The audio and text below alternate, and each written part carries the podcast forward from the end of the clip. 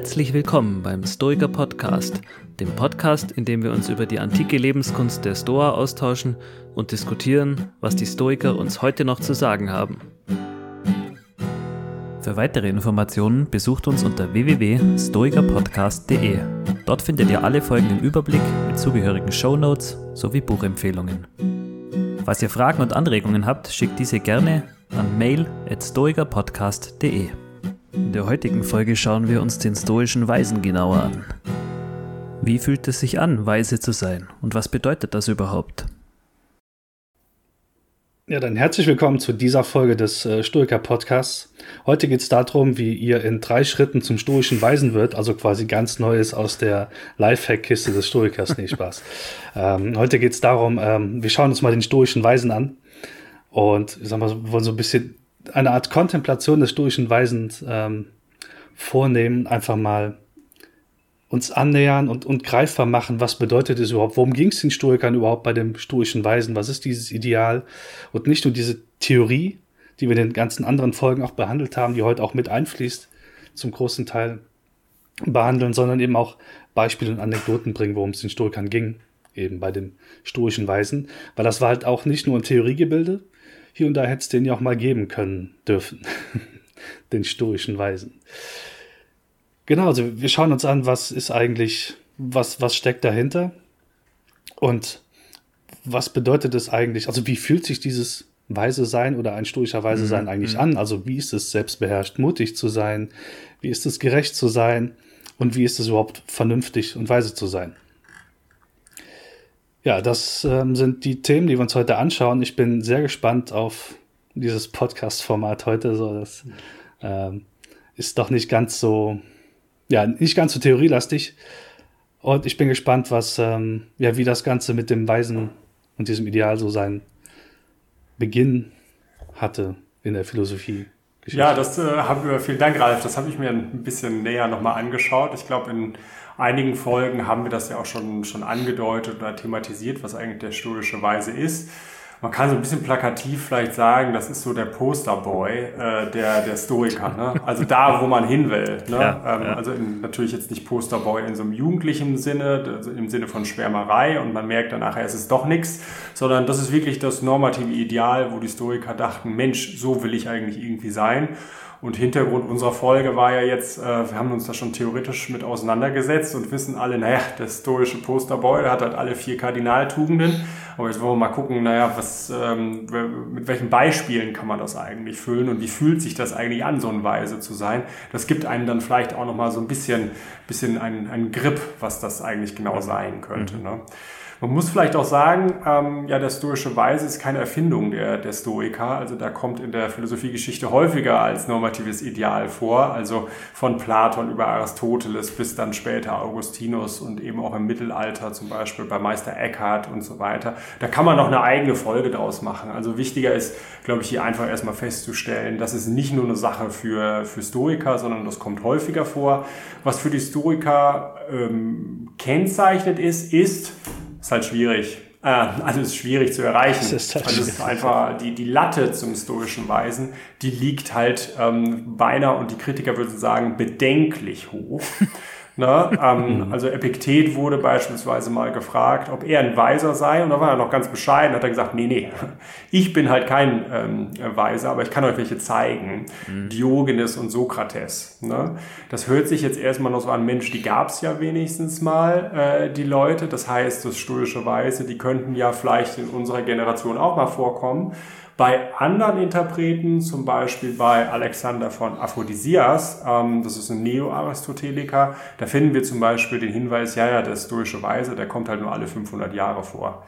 Ja, also äh, da merkt man schon, ganz einig sind die sich auch nicht. Das scheint in jedem Fall selten zu sein. Wie selten er wirklich war, ja, da haben dann vielleicht auch die, die Historiker und auch äh, die Leute, die die Historiker rezipiert haben, unterschiedliche Meinungen vertreten.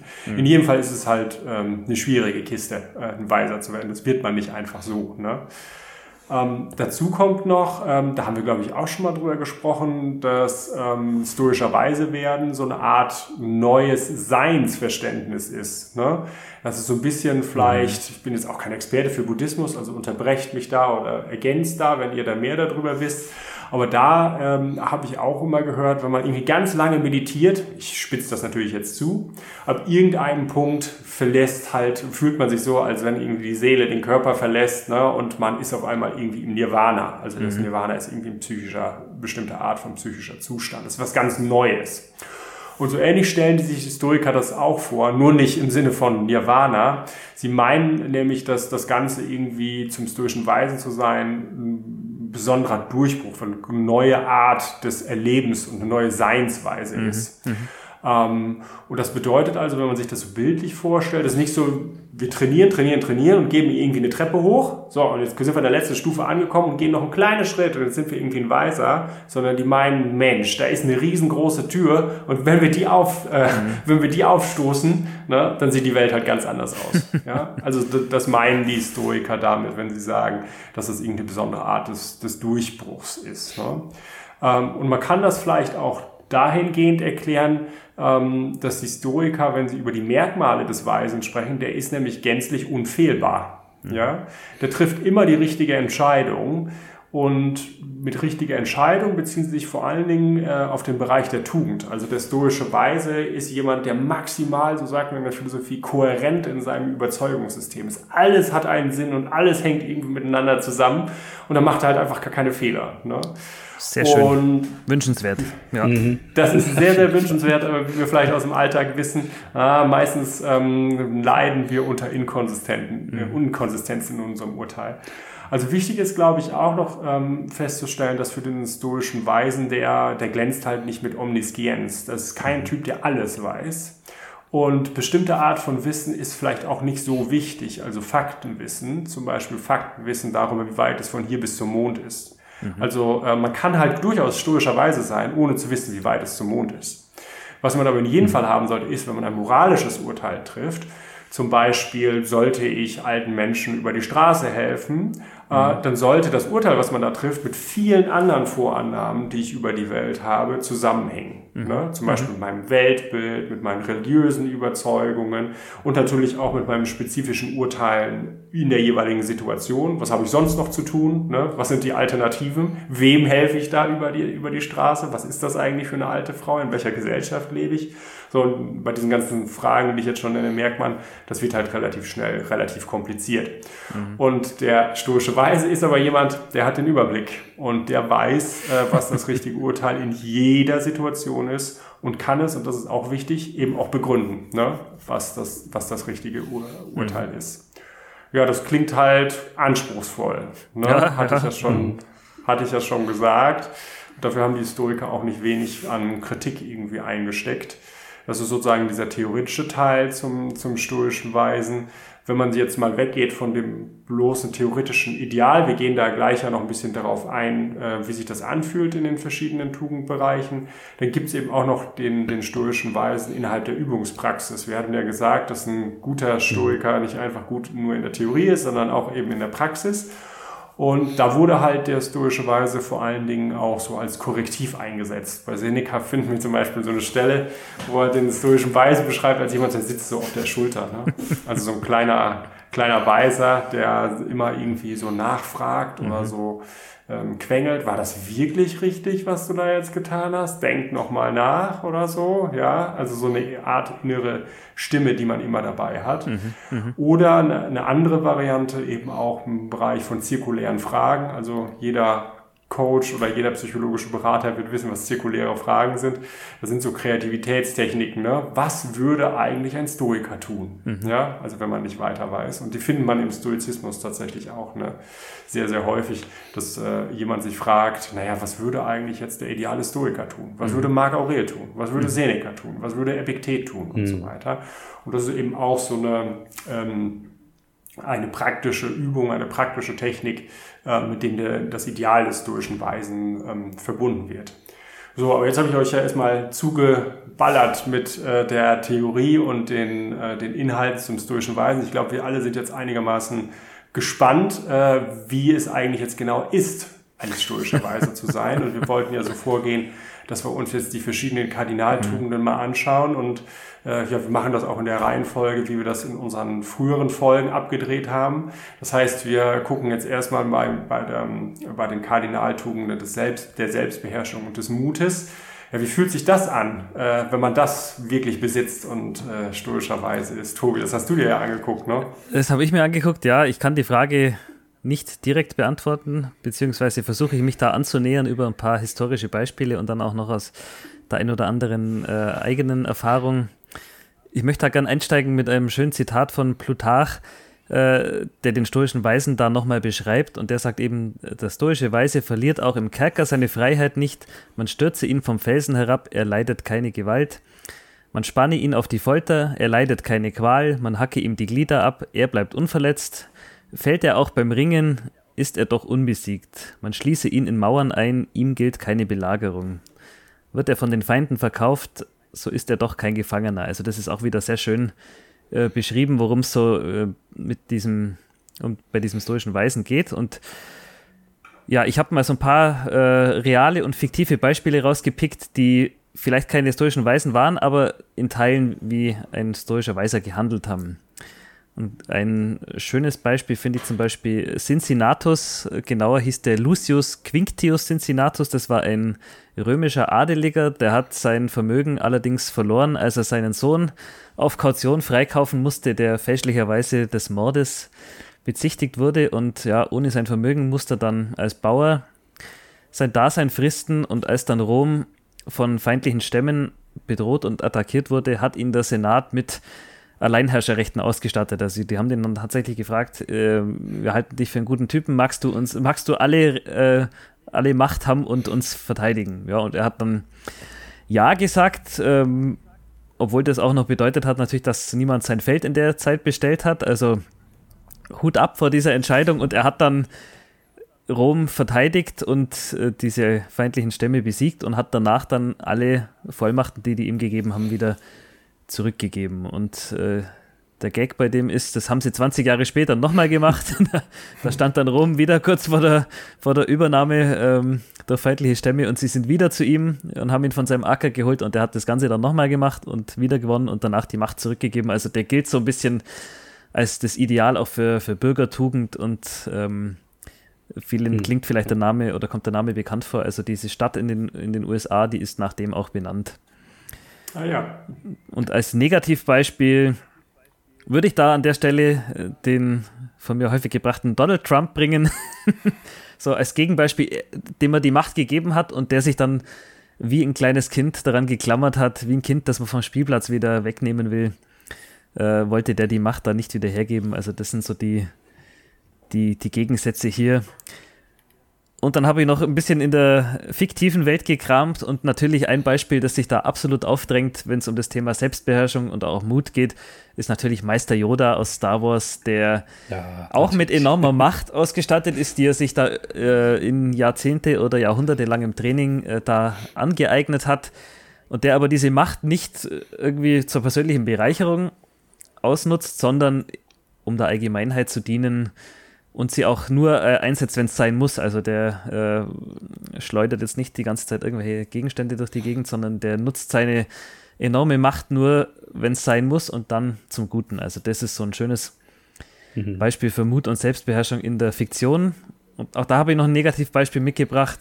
Vielleicht kennt ihr die Serie Breaking Bad, wo der Protagonist Walter White ehemaliger Chemielehrer, äh, der dann mit einer Krebsdiagnose da allein gelassen wird und der versucht dann, sich ein bisschen was dazu zu verdienen, indem er Drogen in, in seinem Van da zusammenbraut. Und er ist dann irgendwann auch an diesem Punkt, wo er mehr als genug Geld hat, vom Krebs geheilt ist.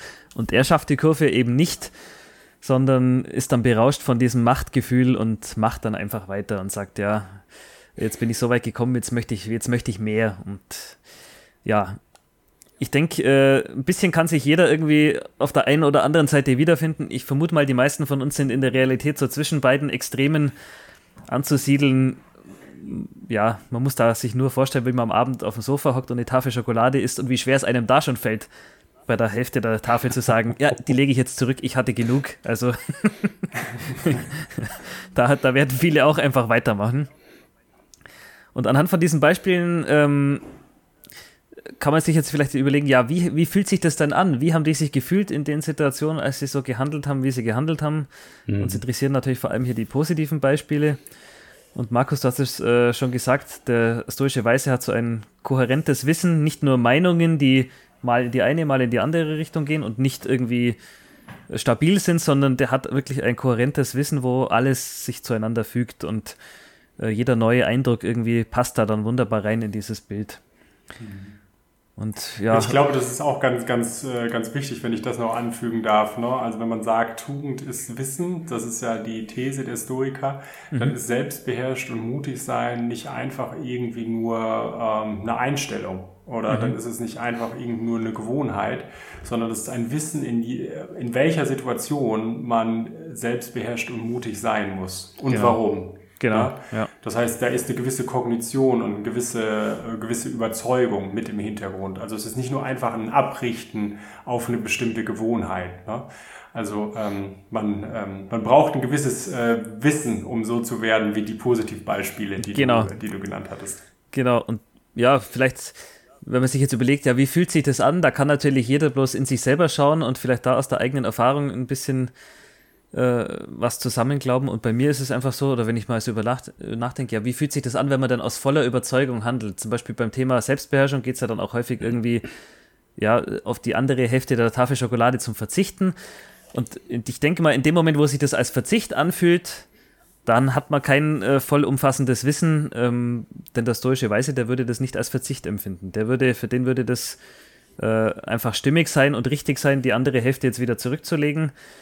Oder jemand, der Vegetarier ist ähm, und dann aber immer im Restaurant neidisch auf die anderen Teller schaut, oh, das Steak schaut aber gut aus und für den das sich als äh, Verzicht anfühlt, der hat kein kohärentes, äh, in sich stimmiges Weltbild, wenn jede, jede Entscheidung da wieder auf den Prüfstand gestellt wird und sich das als Verzicht anfühlt, sondern der Vegetarier, äh, dessen Weltbild da in sich abgeschlossen ist und, und kohärent, der bestellt halt einfach äh, was Vegetarisches mhm. und, und isst es. Und äh, für den ist das kein Problem. Mhm. Also so, so habe ich mich da versucht ranzutasten, ja, als die diese jeweiligen Entscheidungen getroffen haben, die, die Positivbeispiele, äh, das hat sich für die nicht negativ angefühlt, das war einfach, das war stimmig für die und dann war das eine ganz, ganz einfache Handlung. Also das, das braucht dann auch keine große Überwindung, nehme ich mal mhm. an. Also wir können uns ja, wir haben es ja vorher schon angedeutet, dann nur rantasten an den stoischen Weisen. Keiner von uns ist einer, noch nicht, ähm, vielleicht am Ende des Podcasts irgendwann mal.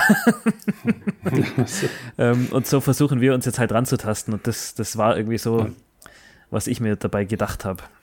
Finde ich einen ganz wunderbaren Punkt, den du jetzt zum, zum Schluss bringst. Also du interpretierst ja den stoischen, selbstbeherrschten ähm, und mutigen Weisen als, als jemanden, der gar keine Gegenimpulse mehr hat. Ne? Also genau. der ist nicht neidisch und guckt nicht auf den anderen Teller, wo dann Fleisch liegt. Ne? Mhm. Der mhm. spürt keinen Gegendruck mehr. Ne? Genau. Und vermutlich deshalb, weil er so gut vorher trainiert hat ne? und jetzt äh, so viel darüber weiß, über die jeweilige Situation, was gut und schlecht ist und gleichzeitig das auch so internalisiert hat, dass er das Gute und Schlechte in der jeweiligen Situation immer vor Augen hat mhm. und das andere ihm gar nicht in den Sinn kommt. Ne? Also mhm. habe ich dich da richtig verstanden? So würdest du das? Genau, genau. Mhm. Ralf hat es ja, glaube ich, auch irgendwann mal gesagt, das ist diese heitere Gelassenheit, ähm, die diesen stoischen Weisen ausmacht und die empfinde ich ja eigentlich oder kann ich nur empfinden, wenn ich nicht ständig irgendwelchen negativen Druck habe. Ja. ja.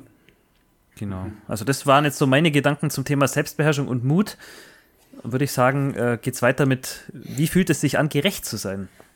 Ja, ja, ja, auch eine, eine spannende Frage. Zum, zum einen oder als Einleitung mal so, äh, muss man, glaube ich, auch dazu sagen, äh, dass das ja häufig in Abgrenzung zur Selbstbeherrschung und zum Mut gemacht wird. Also das, was wir unter Selbstbeherrschung mutig fassen, das ist ja häufig paradigmatisch für das, so mhm. wie wir die Historiker verstehen. Ne? Also jeder kennt irgendwie dieses Bild vom, vom Stoiker, der besonders selbstbeherrscht und mutig bestimmten Widerfahrenessen irgendwie trotzt. Aber was weniger bekannt ist, ist, dass Stoiker eben auch gerecht sind. Ne? Und äh, da haben wir ja in der jeweiligen Folge schon darüber gesprochen, über die Gerechtigkeit. Das ist so ein bisschen sowas wie ein Wissen, dass man in jeder Situation ähm, ein Motiv, bestimmtes Motiv haben sollte und nämlich so ein interesseloses Wohlwollen, so haben wir es damals genannt, oder wenn man es noch ein bisschen genauer sagt, ein eigeninteresseloses Wohlwollen äh, gegenüber anderen. Ja, also ich sollte ähm, einfach mal salopp gesprochen sehr nett äh, und hilfsbereit zu anderen Menschen sein. Und die Historiker meinen, das soll man nicht einfach nur deshalb sein, weil, weil es sich irgendwie gehört, äh, sondern man soll das deshalb sein, weil man dadurch die stoische Republik, wir sind ja schon mal darauf eingegangen, ne? also äh, so eine Idealvorstellung äh, davon, was eine gute Gesellschaft ist, befördert. Also indem ich beispielsweise dem Ralf was zu Weihnachten schenke, mache ich ihm eine Freude und helfe ihm ein gutes Leben zu führen. Äh, und dadurch ähm, schaffe ich es, einen Bürger wie den Ralf gleichzeitig in diese stoische Republik reinzubringen und die stoische Republik zu befördern. Das scheint irgendwie so die stoische Idee zu sein. Ein Aspekt, der, glaube ich, da drin steckt, der ganz wichtig ist und der uns vielleicht häufig in unserem Kulturkreis auch ganz bekannt vorkommt, ist dieser radikale Altruismus. Ich will halt mhm. nichts zurückhaben als Stoiker. Mhm. Ne? Also wenn ich jemandem was schenke und äh, jemandem etwas Gutes tue, dann tue ich es einfach nur, weil ich denke, es ist das Richtige, mit Blick auf die gute Gesellschaft. Mhm. Ne? Ähm, wenn ich da nichts zurückkriege, dann ist das halt irgendwie so. Ne? Ähm, da muss ich mich schon selbst beherrschen. Ne? Also, weil ich sonst immer gelernt habe, ich muss was zurückschenken, wenn mir jemand was schenkt. Also, ist schon. Ja, genau. Also wenn du den widerstreitenden Impuls hast, dass du eine Kompensation mhm. haben willst, dann sind wir wieder in dem Bereich, glaube ich, den Tobi gerade eben gut beschrieben mhm. hat, über Selbstbeherrschung genau. und Mut. Ne? Mhm. mhm. Das Motiv der Gerechtigkeit ist aber hier einfach äh, gemeint, als das ist einfach ein reines Motiv. Ne? Ich will nur geben. So, so nach dem Motto, geben ist halt seliger als nehmen. Ne? Mhm, und mhm. zwar, die Historiker meinen nur geben. Das reicht halt in diesem Fall irgendwie aus. Ne?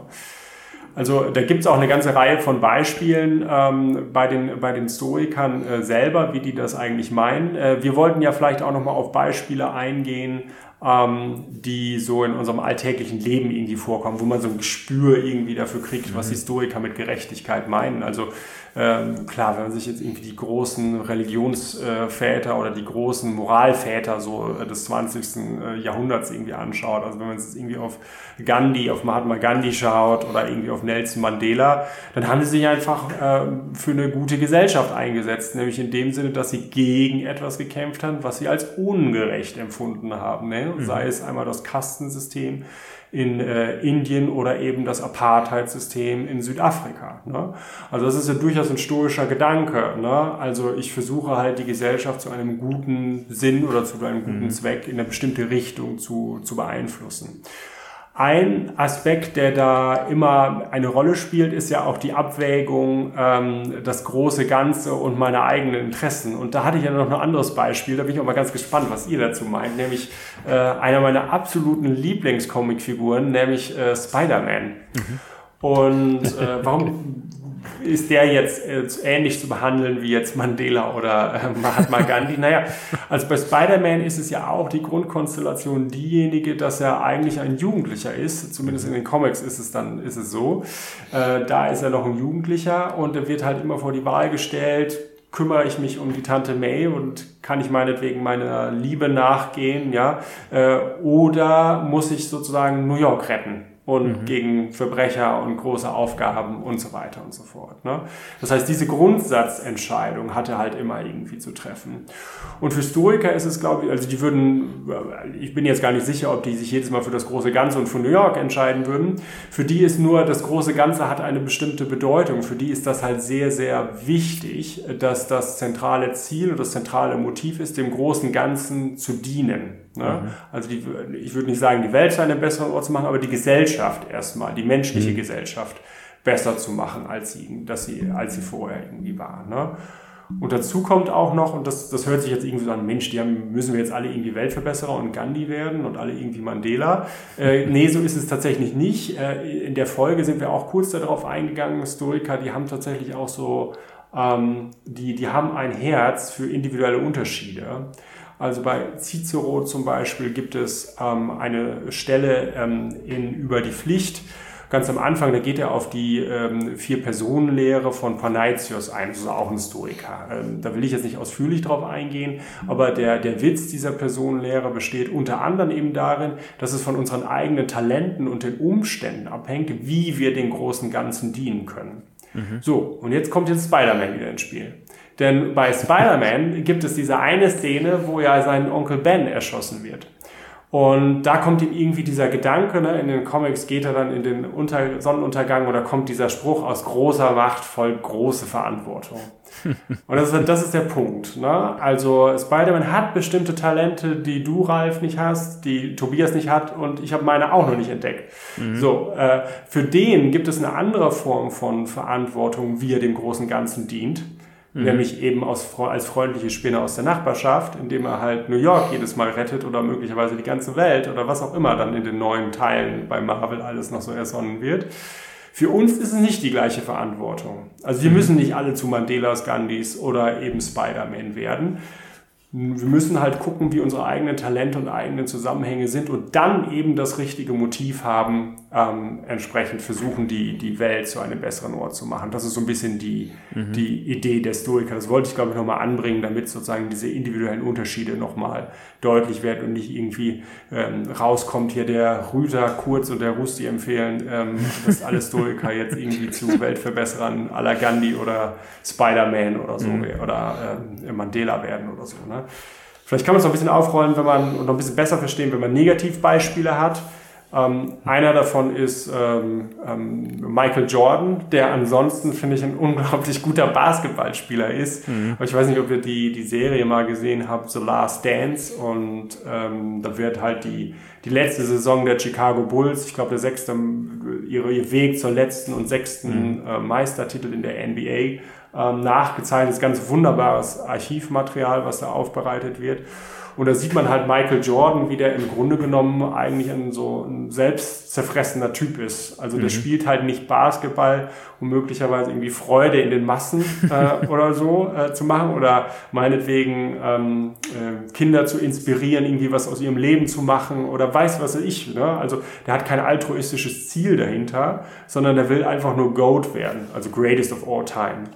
Und der mhm. reibt sich jedes Mal daran, äh, wenn Leute kommen und besser sind als er. Da gab es dann mhm. wohl auch ein paar andere Basketballspieler, die ihm hier und da mal das Wasser reichen konnten. Und da hat er sich immer hochgezogen. Ne? Mhm. Das heißt, seine Motivlage war eben total unstoisch. Also die war nicht so, dass er sich gedacht hat, naja, ich will jetzt, ich mache das Ganze zum Wohle der Gesellschaft, Leute zu inspirieren oder sowas, ne? oder kleine Kinder zum Sport zu bringen oder was auch immer, ja, oder meinetwegen seine öffentlichkeitswirksame Medienpräsenz äh, anderweitig zu nutzen, sondern für ihn ging es halt darum, einfach der beste Basketballspieler zu sein und mhm. den Applaus der Menge zu bekommen. Mhm. Und das ist, glaube ich, genau das Gegenteil von dem, was Stoiker im, im Blick haben. Also äh, man sollte vielleicht ein bisschen mehr wie Spider-Man sein äh, und ein bisschen weniger als Michael Jordan. Das sind so ein bisschen meine, das ist so ein bisschen das, was ich äh, da mhm. mitgenommen habe aus meiner ähm, Beschäftigung mit der Tugend der Gerechtigkeit. Aber das ist ja auch nicht alles. Es gibt, wir müssen ja nicht nur irgendwie selbstbeherrscht und mutig sein äh, und gerecht, ne, indem wir dann positiv handeln, sondern irgendwie weise auch noch. Ne? Oh ja, weise noch dazu. Und ich finde das total spannend, was jetzt gerade so ein ähm, Positivbeispiel Potpourri, wie wir hier mhm. aufbauen, an, äh, die, die dann irgendwie am Ende ein interessantes Bild ergeben. Genau, also wir dürfen auch noch äh, die, die nächste Tugend uns mal reinfühlen, in gewisser Weise dieses vernünftig weise sein oder vernünftig bzw. weise zu sein. Und ich will dann mal zurückgreifen auf die gute Definition oder die schöne Definition, die wir in Folge 8 und 9 mal hatten zu dem Thema. Und das war, Weisheit ist die Fähigkeit, die eigenen Werturteile zu erkennen und entsprechend der stoischen Lehre zu prüfen und gegebenenfalls zu revidieren. Mhm. So, dar darauf aufbauen möchte ich das, das Beispiel in Anführungszeichen nehmen, was was da fast schon prädestiniert ist für, für diese Form. Ähm, abgesehen von Meister Yoda, klar, einen hatten wir schon kurz erwähnt. Und das ist der typische Mönch, mhm. würde ich sagen. Also der typische Mönch. Und zwar vor allem im Hinblick auf diese zentrale Grundfähigkeit, die bei Weisheit äh, notwendig ist. Das ist dieses äh, Prosoke, was wir auch in den Folgen 8 und 9 besprochen hatten. Das ist diese Selbstaufmerksamkeit. Und das ist ja das, was diesen Mönch auszeichnet. Ne? Dieses ähm, irgendwie leicht dissoziiert und meditativ wahrnehmen, was ist. Also dieses auch nicht beurteilen, sondern äh, distanziert mhm. sein von mhm. dem, was ist. Das ist so wie so der, der meditierende Mönch als Positivbeispiel für einen Aspekt dieser, dieser Weisheit an der Stelle. Und ähm, naja, das Negativbeispiel, könnte, warte, fällt mir gerade was aus der Comicwelt ein. Ähm, Doctor Strange, bevor er Doctor Strange wird. Stimmt, ja. Ne? Der ist, hat nämlich auch dieser, dieser rastlose Mensch, der einfach mhm. dran kaputt geht an dem, was er sich da aufgebaut hat und in der Umgebung, der er ist, der dann eben auch zum Mönch werden will und diese besonderen Fähigkeiten ausbilden will. Wobei diese besonderen Fähigkeiten jetzt nicht sonderlich durch sind, aber dieser rastlose mhm. Mensch, der dann eben entschließt, okay, hier muss was passieren. Ähm, auch wenn, wenn die Story leicht anders war, aber das ist so die Initialzündung, ähm, glaube ich, war bei ihm, dass es einfach sein Leben nicht mehr so ging, mhm. wie, wie es ging. Ja, bei Dr. Strange kommt, glaube ich, sogar noch in, hinzu, äh, ich, äh, also vielleicht habt ihr da ein bisschen mehr Comic-Wissen als, als ich noch, mhm. äh, dass der tatsächlich diese Wandlung genau in dem Moment äh, vollzieht, ja. wo er seine eigenen Interessen zurückstellt. Mhm. Ne? Also da gibt es irgendwie mhm. diesen so kryptischen Satz Schön, seiner, ja. seiner Lehrerin, ne? du musst dich ein Stück weit selbst vergessen, äh, mhm. um weiterzukommen. Und er sagt, hä, was soll das denn heißen? Mhm. ne? Aber als er das ja, dann irgendwie begriffen hatte, konnte er tatsächlich dann eben diesen Schutzschildring und so weiter äh, machen. Ab da fing es halt irgendwie mhm. an, Feuer bei ihm zu, zu fangen. Ja, schön, genau, danke, ja. Also, mein, mein, ähm, das, egal. Ähm, mein Comic-Wissen ist an der Stelle nicht so ausgereift oder ich merke mir nie alles, deswegen alles gut. Vielen Dank. Ja, ich merke mir meistens immer die unwichtigen Dinge. Okay. Du, du hast die wichtigen Dinge. Genau, also das, der Mönch gegenüber dem rastlosen Arbeitsalltagsmenschen und wahrscheinlich äh, mhm. findet man ja die ein oder anderen Aspekte des rastlosen Menschen ja auch bei einem selbst mhm. immer wieder mal wieder. Ähm, also das, dass das so ein bisschen schön ähm, konterkariert. Was ja auch noch die, die nächste Fähigkeit, die wir an der Stelle brauchen, ist ja auch dieses, ähm, die eigenen Werturteile zu erkennen, zu prüfen und zu revidieren, die wir in der, in der Definition hatten. Das ist diese, ja, mentale Arbeit an der Stelle auch zum Teil, auf die ich jetzt auch nicht weiter vertiefen will, aber auch vielleicht als, als Hinweis so, so Trigger oder ja, sowas, was, was einen zum Nachdenken bringen könnte, huch, ich bin gerade aus meiner, meinem Prosoké raus, mhm. ist, wenn irgendwie Emotionen auftreten. Mhm. Da, also, kann man stoisch natürlich noch viel, viel tiefer gehen, aber ich glaube, es könnte so eine Art Trigger sein, zu gucken, okay, ich glaube, mich ein bisschen zurücknehmen, was ist hier gerade los, was würde Seneca tun oder was habe ich gerade unter meiner Kontrolle, etc. Das ist aber auch wieder, wieder ein größeres Thema. Ähm, und zu guter Letzt geht es ja auch um diese diese Lebensklugheit, die dann, äh, wie wir auch in den, in den Folgen über die Weisheit hatten, irgendwie so smart zu sein in Bezug auf das, was passiert. Also, wie du Markus eben gesagt hast, nicht alles wissen, auch vielleicht mit allem umgehen genau, können. Genau. Ähm, also ich kann mir erklären, warum das passiert, auch wenn ich es inhaltlich vielleicht nicht weiß, ich kann es verarbeiten und ich kann vielleicht sogar auch einen Vorteil draus ziehen, also dran wachsen. Und ich meine, die Stoiker sagen auch irgendwie, dass die Welt eben auch dafür gemacht ist, Weise hervorzubringen also weise Menschen hervorzubringen. Ähm, und eine, eine, ein, Positivbeispiel, was ich, äh, was mir dazu eingefallen ist, ist Wiki, den Wikinger. Ne? Also dieses, dieses, wenn er da drumherum die bekloppten Wikinger, die vielleicht auch das krasse, die das krasse Gegenteil von Wiki sind, und dann passiert irgendein Problem und er lehnt sich dann so zurück und überlegt erstmal so ne, smart und ruhig und äh, was könnte man, wie, wie könnte man das jetzt lösen?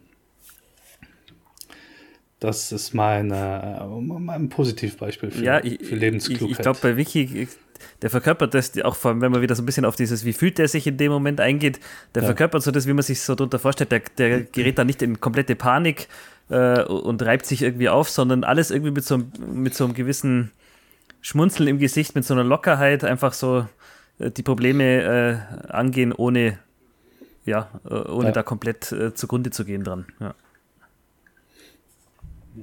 Ja, bei Wiki ist ja auch besonders schön, äh, wenn ich das jetzt noch richtig in Erinnerung habe aus meinen Kindheitstagen, äh, dass genau der Antipode ja die anderen Wikinger sind. Mhm. Ja, genau. Ja, also die sind halt die rastlosen, impulsiven Freaks. liebenswürdig, sehr liebenswürdig, aber die sind halt alle sehr, sehr impulsiv und wollen irgendwie drauf losschlagen und schnell Sachen irgendwie machen und das klappt dann nicht. Und Vicky ist dann derjenige, ja, Moment, ich habe ja den Impuls, aber ich bleibe im Moment stehen, bemerke den genau. Impuls und denke jetzt irgendwie nochmal ja. nach und dann kommen halt die Sterne, ne? wenn er sich mhm. da an der Nase genau. äh, reibt. Man merkt, dass die guten Ideen kommen. Ne? Die Erleuchtung mhm. sozusagen. Genau, genau. ja.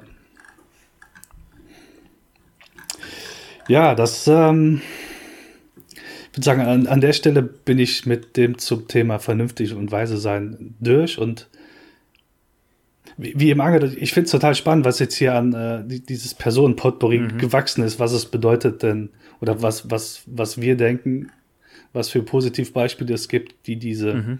Kardinaltugenden des Stoiker eben verkörpern. In irgendeiner Weise, ob jetzt fiktiv oder auch ja, im echten ja, Leben. Ja. Ähm, so, das ist eine schöne, naja, Kontemplationshilfe in gewisser Weise ist, sich irgendwo Aspekte von diesen Persönlichkeiten rauszuziehen und für sich selbst zu übernehmen. Also da jetzt wir diesen, diesen praktischen Teil ähm, für die eigene Übungspraxis des, des Weisen zu nehmen. Mhm. Genau. Ja, das habe ich äh, für mich jetzt auch nochmal mitgenommen, nachdem wir jetzt darüber gesprochen äh, haben und darüber diskutiert haben. Äh, das ist irgendwie ein ganz buntes Potpourri an ganz verschiedenen Leuten. Also das muss nicht äh, unbedingt immer Kato sein. Das kann mhm. eben ja. auch äh, Wiki sein und das kann eben auch Spider-Man sein, die genau. in bestimmten ja. Aspekten äh, bestimmte Merkmale haben, die halt durchaus stoisch sind. Ne? Also äh, auch der Stoiker äh, kann irgendwie so ein äh, Motivationsposter von Spider-Man äh, haben. Das muss nicht immer gleich Kato sein. Genau, genau. Oder Wiki. Oder ich weiß nicht, im, im Bereich, ähm, was würdest du sagen, Tobias, im Bereich der Selbstbeherrschung und des Mutes, gibt es da irgendwie so einen besonderen, der die, also, die, die Jedis, oder? Die, ich würde mal sagen, von Cincinnatus findet man jetzt nicht so viele Poster. Mhm. Ähm, da würde ich dann eher Meister Yoda nehmen, ja. Ah. Mhm. Ja, was ich ja noch äh, ganz spannend finde und was ich jetzt irgendwie auch ein bisschen mitnehme oder auch in der Vorbereitung dann entdeckt habe, dass es ja in der gesamten Geschichte über diesen stoischen Weiß da immer wieder diskutiert wurde, auch unter den Stoikern selber schon und dann auch danach, alle, die sich mit dem Thema befasst haben. Man war sich ja nie wirklich einig, was das jetzt eigentlich äh, genau ist. Also es, es, gibt da immer wieder Diskussionen, kann es einen stoischen Weisen überhaupt geben? Mhm. Ist auch damals schon diskutiert worden, ist es nur ein theoretisches Konstrukt oder gab es die wirklich? Diejenigen, die behauptet haben, die gab es und gibt es wirklich, äh, die haben dann die unterschiedlichsten Leute benannt. Also Seneca war zum Beispiel ein riesen Cato-Fan, andere haben dann Sokrates ähm, oder Diogenes herangezogen. Dann gibt es auch äh, Herkules und Odysseus, so ähm, ähm, ja, fantastische Gestalten werden da dann auch immer wieder in, in den Bereich des stoischen Weisen gedrängt dann haben wir es vorher schon gesprochen, steht geschrieben, dass das ein komplett neuer Seinszustand ist. Andere schreiben wiederum, dass man vielleicht den Übergang zum stoischen Weisen gar nicht mitbekommt. Ähm, also das, ich fand das ganz spannend in der Vorbereitung. Je mehr man sich mit diesem stoischen Weisen auseinandersetzt, desto unklarer wird es, was es damit eigentlich äh, genau auf sich hat. Und wir haben ja heute versucht, uns da mal ein bisschen ein bisschen anzunähern. Und ein schönes Zitat habe ich an der Stelle noch, vielleicht von mir abschließend von Cicero, der das Ganze auch mit so einem kleinen Schmunzeln äh, gesagt hat, es kommt häufiger vor, dass sich ein Maultier fortpflanzt, als dass ein stoischer Weiser erscheint. oh, nicht schlecht Erkenntnis. Finde ich gut. Ja, können wir, können wir glaube ich, sagen, in diesem Sinne ist ähm, ja. ja. der stoische Weise hinreichend analysiert äh, für heute. Und äh, ja, das war es für heute von, von meiner Seite. Ja. Und von eurer genau. wahrscheinlich auch. Ja, es fängt humorvoll an und hört humorvoll aus, gefällt mir. Genau. genau. Also, macht's gut. Ciao, ciao. Macht's gut. Ciao. Ciao, ciao.